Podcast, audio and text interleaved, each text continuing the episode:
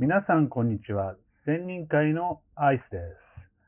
す。えー、本日収録時、9月の23日、秋分の日、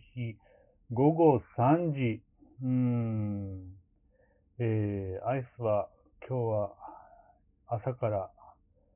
ちょこちょこっと動いて、ちょこちょこっと仕事をし、えー、今、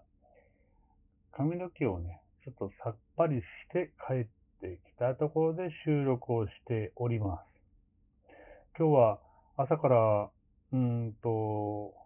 なんか考え事があって、むちゃくちゃ早く起きてしまったので、うん、あのー、なんと3時半に目が覚めてしまい、なんとなく寝れないなと思って、まあいいや、このまま起きちゃえっていうことで、えー、4時から、えー、来週、今度の日曜日の、あの、前から言ってる学会の準備とかの話をやって、で、その後、ん？もしかして、そろそろ大丈夫かと思って外を見たらすっきり晴れ渡った空だったので、いきなりこうカミラとカメラと、うん、あの三脚を片手に、両肩に下げて、えー、お家を出て30分歩いて、えー、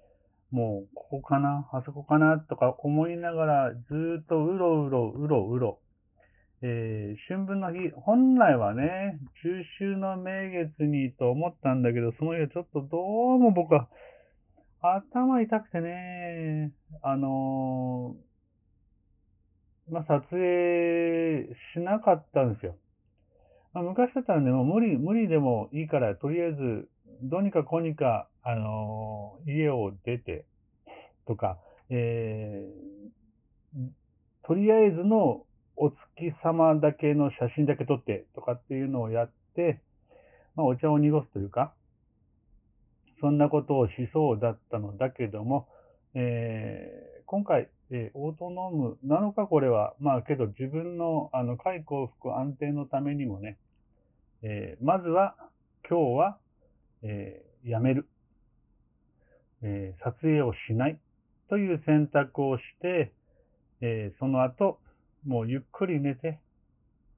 で、起き、えー、早起きしすぎて眠れなかったので、本日2日遅れの、えー、お月見をえー、朝からやってまいりました。ちょうどね、朝5時ぐらいかな、家を出たのが。で、えー、大体撮影したいなと思うポイントに着き、着いたのが5時半過ぎぐらい。で、そこから微妙にこう、どの辺に、えー、お月様が動いてくるだろう。もう少し明るくなるといいな。もう少し下が、あの、えー、低い位置までお月様来てくれるといいなとかって思いながら、それを考えつつの、えー、もう明るくなりすぎて、えー、お月様が見えなくなってしまう6時45分までの約、約1時間15分、えー、路上で ただ一人、えー、うさんくさいおっさんが、えー、お月見の写真を撮っていました。そしたらね、あの、たまたま、あの僕、撮りたいなと思ったところにあうん、空間があったので、そこで撮ってたら、そこちょうどね、あの、ホテルの入り口で、で、ああ、ここで撮ってるとなんか怒られるかなとかって思ってたんだけども、あの、そしたらこう中からこう、あの、フロントの人みたいな人が出てきて、えー、まあ、まずご挨拶をして、おはようございますとかってごご挨拶をして、すいません、どけたがいいですか？どけた方がいいですか？って、どけた方がいい？どいた方がいいたいいですか？っていうふうに聞いてみたら、いえいえ、どうぞどうぞって、何をされてるんですか？って言われて、いやー、あそこに見える建物の向こう側、まあ、熊本城なんだけどね、熊本城のに、えー、お月様が重ならないかなと思って見てるんですっていうふうにえお話をして、あら、そうなんですか、って。うち屋上ありますよ。屋上使ってもらってもいいですよ。って言ってもらえるぐらい、なんかなんかすごく優しくね、あの、声かけをしてくれて、今日は本当になんか、えっ、ー、と、すごくいい感じでそういう人巡りいいな、とかって、その時は、その時も思ってね、ああ、今日オートノームに出てくるとこういういいこともあるね、なんて思いながらの撮影会。6時45分まで撮影をし、うーん、取れたかな、取れてないかなとかっていろいろ悩みながら、えーまずは、えー自分とこのに戻り、まあまあ、あの、撮影した内容は明日以降、ゆっくり、のんびり、えー現像していきますけども、そうですね、あの、その後は、もう、毎度、毎度、毎度恒例の朝ジムに通い、えージムでちょっと体を動かして、で、中、えーヘアカットに行って、今という感じかな。今日はお休みなので、一日のんびりいろんな自分のやりたいことをゆっくりのんびり動いています。そう。で、今年のね、あのーお月さんって、あの、この、この9月の満月はすごく特殊な、特別な、まあ特別だって、まああの、えーまあ回り回って、まあ何年か越しには来るんだけども、まあ、何が特殊かっていうと、中秋の名月の日が、えっ、と、満月の日重なったっていう日なんですね。なんだそれって感じかもしれないけど、えっとね、あの、まあ、綺麗に満月っていうの、まあまあ、中秋の名月と、えー、じまあ、こう十五夜とか言うけどね。でじまあ、十五夜って何ぞやってことだな、またね。えっ、とね、十五夜というか、中秋の名月は芋名月とかって言って、こうなんかね、その、収穫祭的なことをする、おあの、えーお祭りの日らしくてね。で、えー旧暦の8月15日が、えー中秋の名月と言われている。だから、微妙にね、満月の日ではなかったりするわけですよ。だ中秋の名月と十五夜って違うのかっていうと、中秋の名月っていうのは8月15日の、えー旧暦の8月15日で決まって。だけども、えー十五夜っていうのは月齢15日っていうお月様の日なので、これもちゃんと綺麗には揃わない。で、それが今回すべて綺麗に揃ったのが今年の、えー9月10、9月21日、2021年9月21日の、えー満月が満月で中秋の名月で15夜だったっていうことです。まあ15と中秋の名月は同じ日になるんですよね。満月だったっていうことで、なんか特別な日だったらしい。ただ、満月毎月見てる僕としては、えーそうね。まあ、あのー低い位置にあったんで結構大きくて、綺麗に撮れたかなと思ってます。で、えーそうそう、あ、そうね。この中秋の名月で必ず、あの、すすきをね、飾るじゃないですか。すすきを飾る意味って、いう tips をね、ここでね、あの、僕が挟み込んでおこうと思うんですけど、えーまあ、なんだろう、新滑祭的なものがあるので、すすきと稲穂を、なんか、あの、似てるよねっていうことで、稲穂を飾らずすすきを飾るっていうのから始まったらしいけど、まあ、切り口がすごくあの、鋭い、あの、えストローなんで、パツッと切った後が鋭く切れるということで、えっ、と、魔除けにもなるぞ、みたいな感じのすすきを飾ることで、えっ、と、魔除けになったり、こう、収穫祭を、あの、祝う、シンボリックなものだったりするらしいです。なので、すすきを飾るっていうことで。ただね、これね、15夜だけじゃダメで、えー、13夜と、これなんて読むんだろうね、10 10日、えー、10日夜とかで多分10日夜と思うんだよ。10日夜、ね、13夜、10日夜、15夜、13夜、10日夜っていうのが、すごく、えー良いらしく。良い、良い、違う。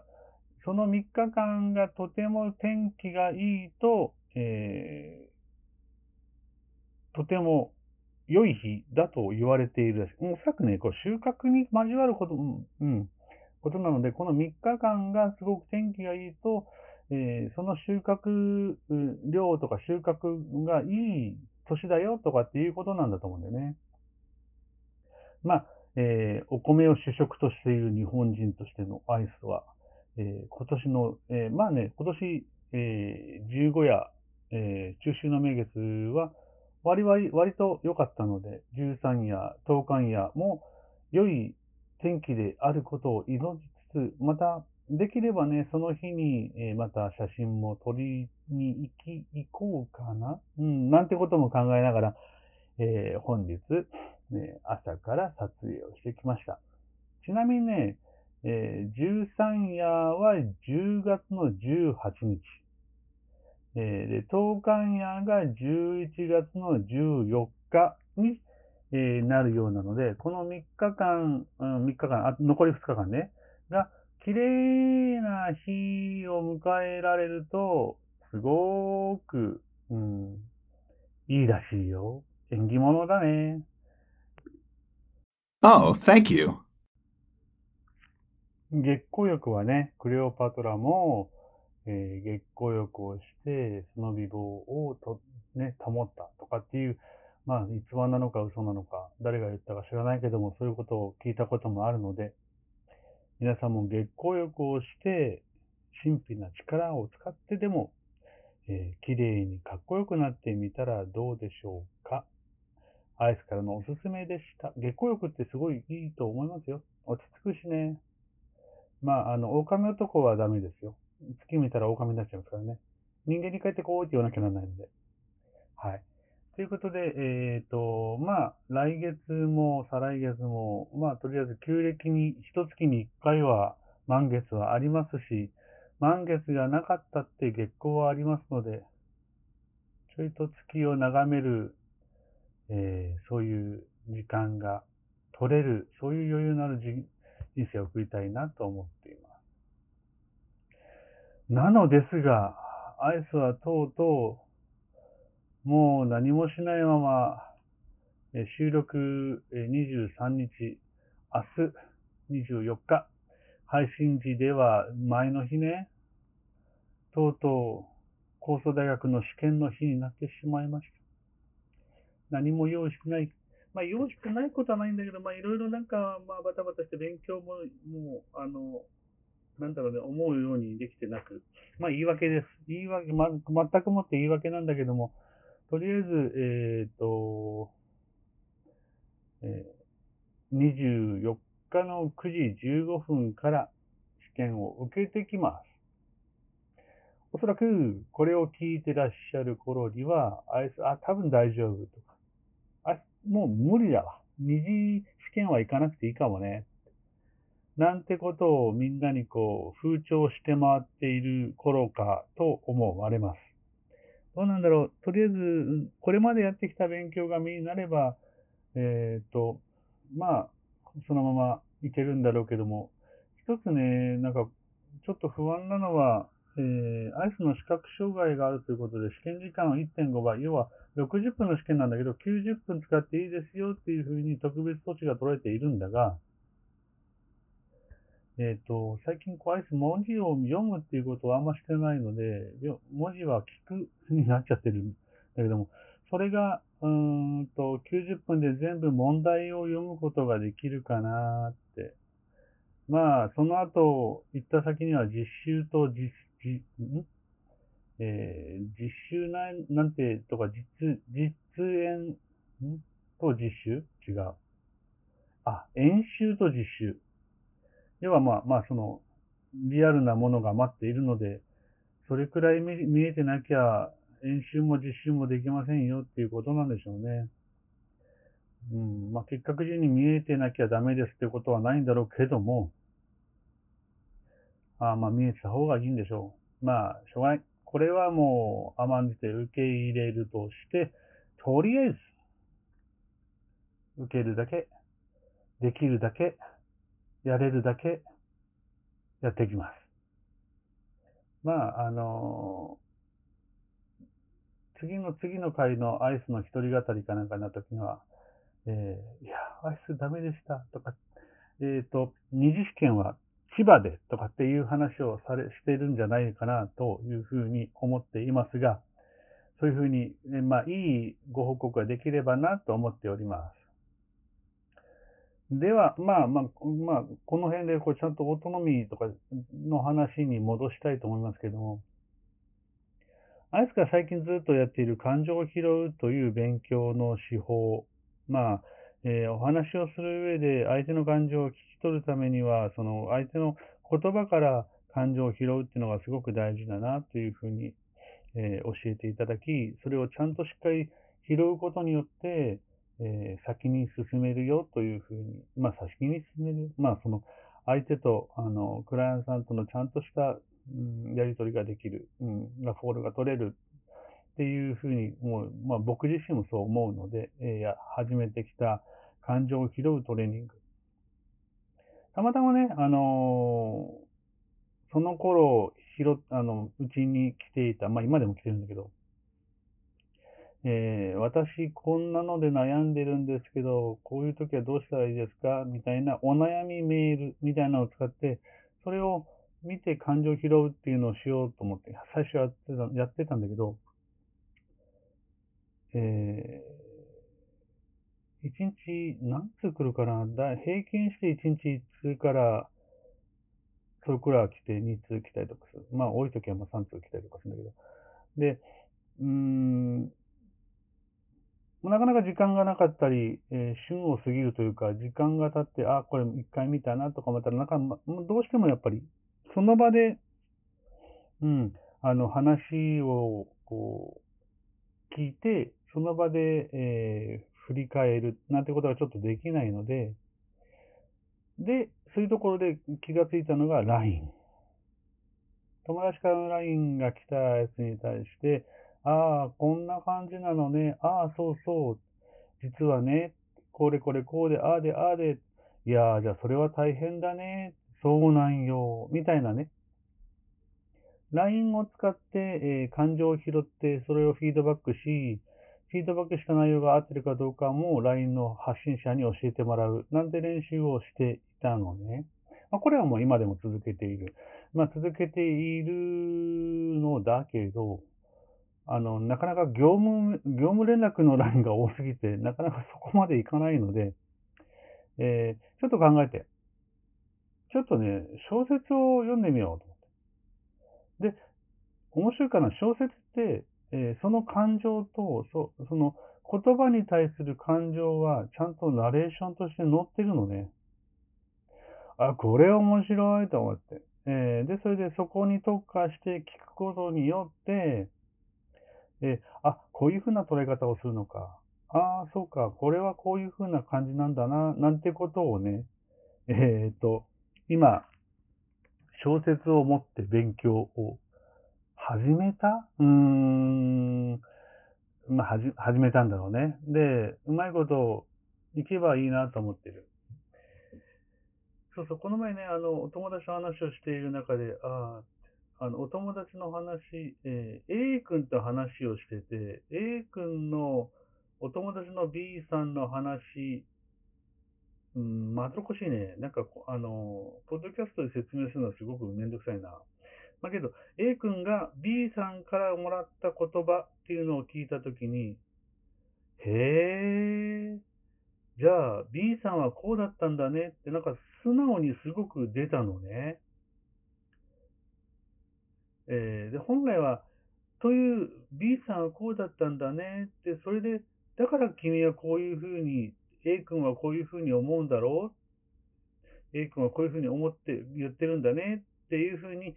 もう一回転させるとよかったんだけど、それがうまくできなかったんだが、なんかね、その、えー、やりとり、やりとり、うん、キャッチボール、すごく素直にできた自分がいて、おお、結構、なんか俺って、やれるじゃん、なんて思い、思、うん、うん、まあ、思い上がってました。うん。まあ、ちょっとずつ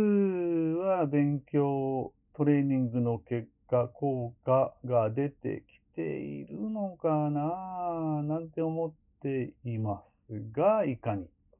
まあ、これは長く続けていこうと思っているので、今、今すぐ、請求に答えを出そうと思いませんが、今後も続けていきたいと思いますし、今後も感情を拾うトレーニングっていう意味で、うまい、なんかいい方法があったら、まあこのポッドキャストでね、話をしていきたいと思います。感情を伝えるってことはすごく難しくて、またその感情を拾うっていうのは難しいので、えー、まあ日々練習かなと思っています。そんな中ね、クライアントさんの、あの、まあ、いろんなクライアントさんがいる中に、質感情症のクライアントさんっていうのがいて、質感情症のクライアントさんがいて、あまあ、自分がどう感じてるかわかんないっていう人なんだけども、えー、いつもね、やり取りをするときになんか、すごい、なんていうのかな、あの、説明はしてくれるんだけども、そこには感情が全く乗ってこない。こういうふうな感情だったんですね。まあまあ、今練習してるような感じのことを投げ返すと、そうなんですかって、えー、逆に自分の感情をそこで認識してくれるみたいな、なんかよく、えー、うまくその、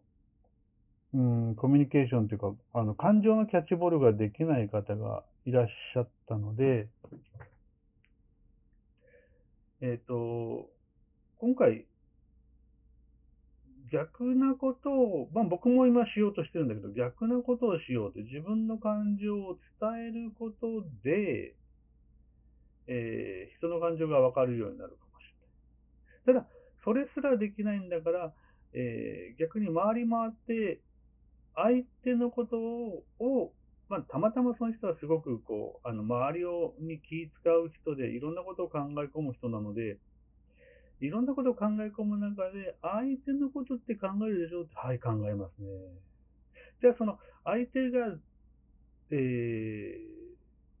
喜んでるのか、悲しんでるのか、楽しんでるのか、悔しがってるのか、何なのか分かんないわけっていうのを、えー、聞いてみたらって、えー、言ってみました。まだね、その答えは来てないんだけど、えー、すごい気を使う方なので、すごく、うん、気使ってる、まあ、あの空回りに見えるんだけど、なので、そういう人なので、えー、じゃあもう、えー、今、え喜怒哀楽どれですかって聞いてみたらどうだろうって言ってみました。まあ今日、そんな極端には言ってないけど、えっ、と、笑顔が見えたら、ああ、喜んでるのねって聞いてみたらって、えそうでない時には、え今どんな感情どんな気持ちって聞いてみたらって、え、お孫さんとかがいたりとか、娘さんがいたりとかするので、まあ、その、まずはごあの身内の方からね、練習をするっていうのに、えー、やってみたらどうだろうって、自分の感情がわからなければ相手の感情を聞いてみようなんてことを伝えて、えー、今やってもらってるところなんですが、まあ2週間ぐらい経ってもう一回来られたら、えー、どんな感情だ、どんな感じにな進んでいってるのか、え、聞いてみたいなと思っております。もしね、あの、うまいことそれがいくのであれば、えー、自分でもね、その、えー、手法を使って、えー、また、自分のなりのトレーニングを再設計してみたいと思っております。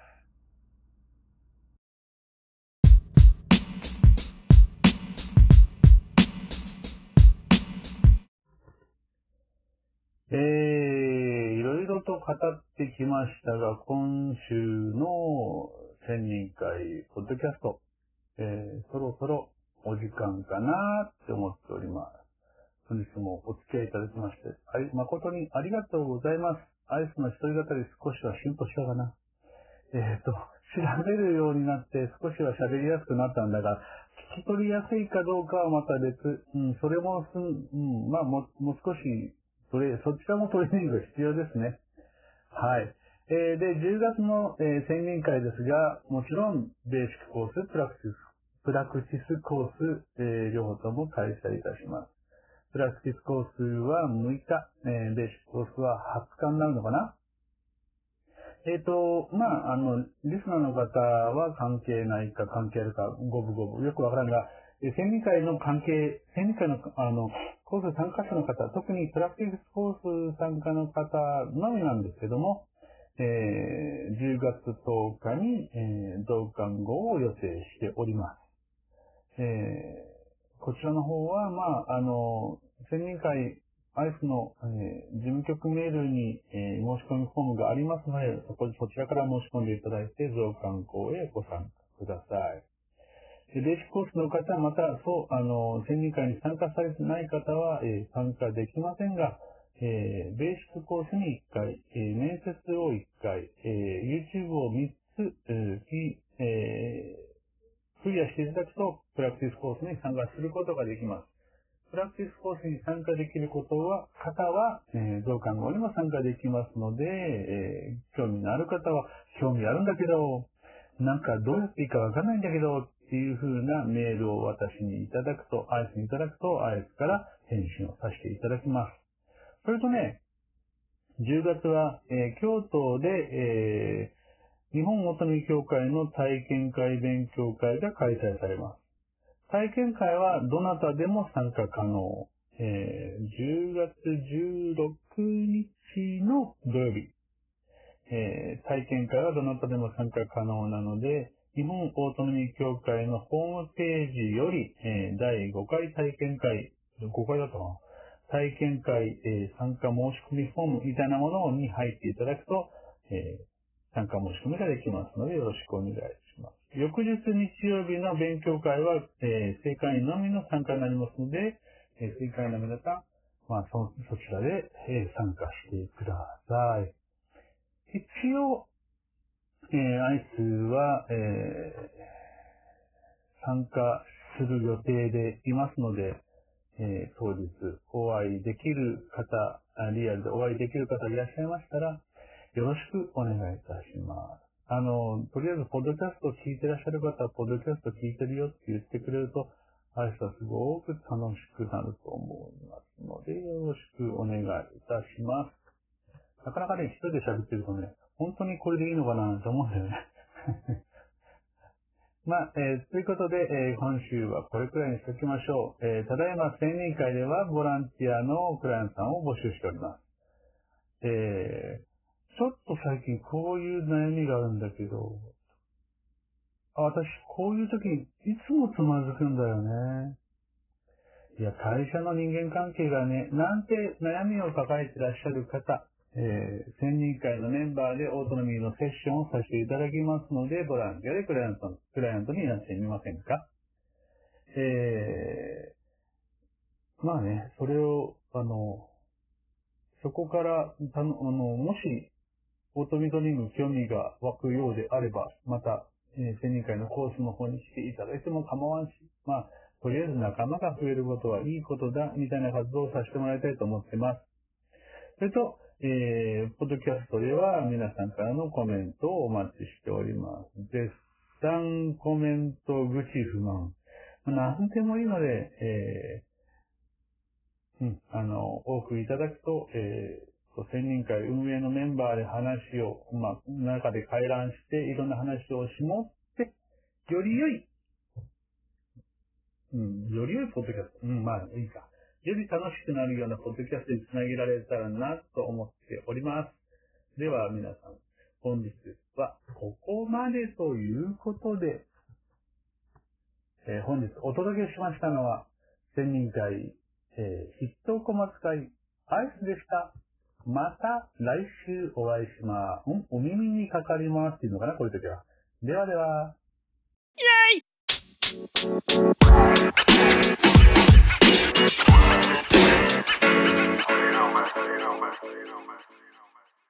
Auf Wiedersehen.